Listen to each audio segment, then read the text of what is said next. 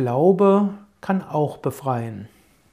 Bhagavad Gita, drittes Kapitel, 31. Vers. Krishna spricht. Die Menschen, die beständig voll Glauben und ohne Anstoß zu nehmen diese meine Lehre praktizieren, werden ebenfalls vom Karma befreit.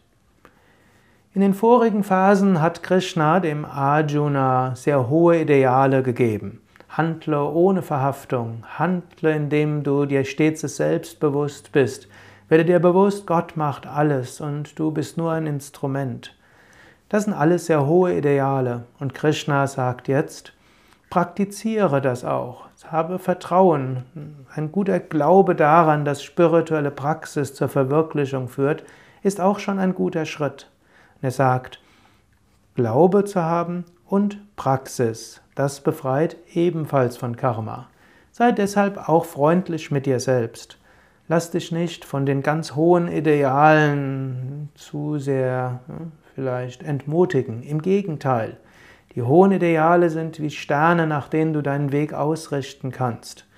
Tu das, was du tust, so gut wie du kannst. Praktiziere, praktiziere die spirituellen Praktiken, praktiziere uneigennütziges Handeln, praktiziere Wohltätigkeit. Vertraue darauf, dass du dadurch spirituell wachsen wirst. Vertraue, dass du dadurch dich entwickeln wirst. Dann lasse los. So wirst du von neuem Karma befreit und so kommst du Schritt für Schritt immer näher dem Höchsten.